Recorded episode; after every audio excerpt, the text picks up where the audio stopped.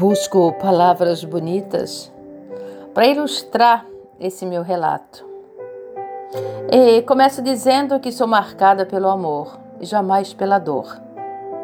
Amor que vai além de tudo que pensei ou programei um dia.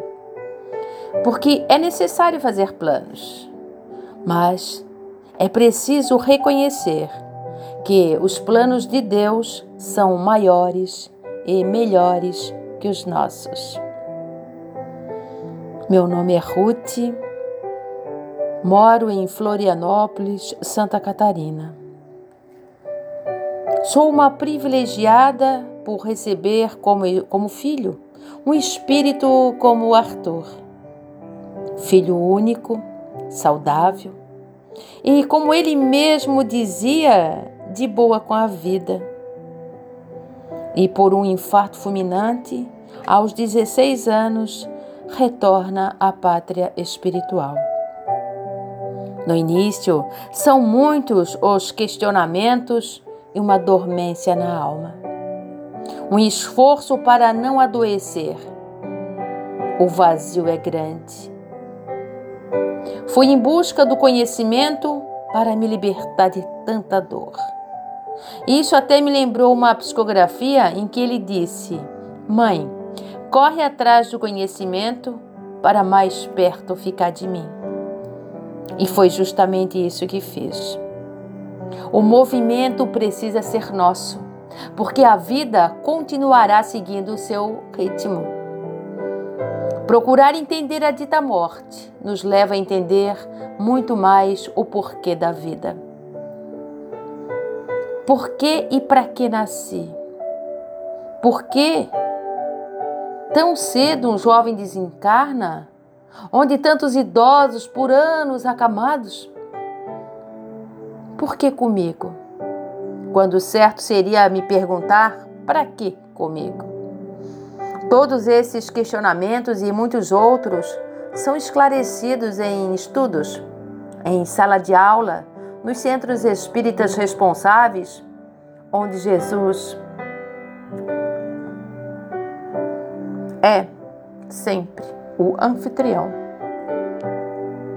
Creio que o amor tem um poder libertador, porque quem ama liberta.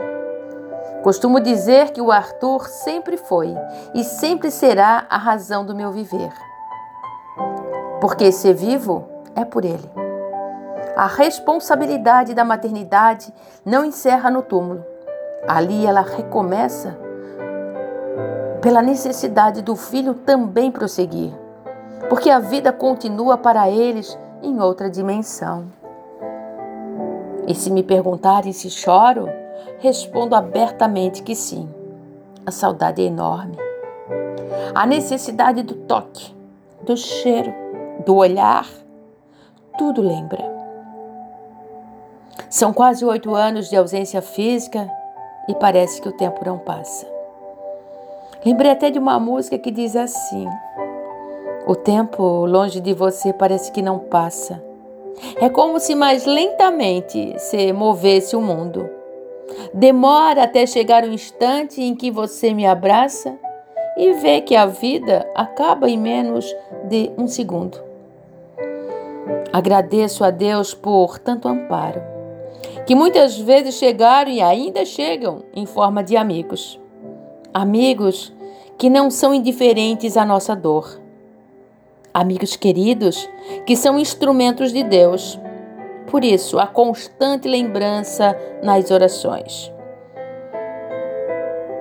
Por todos os amigos, pelos meus pais, pelos meus familiares em geral e também em especial ao meu filho Arthur. A oração se faz necessária para conectar com o mundo maior.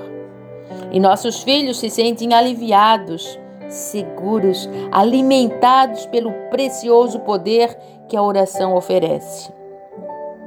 Ajuda-te e o céu te ajudará. Auxilia a todos. Serve e não espere ser servido.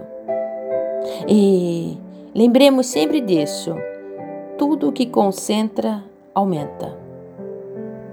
Portanto, que concentremos nossos pensamentos sempre em Deus.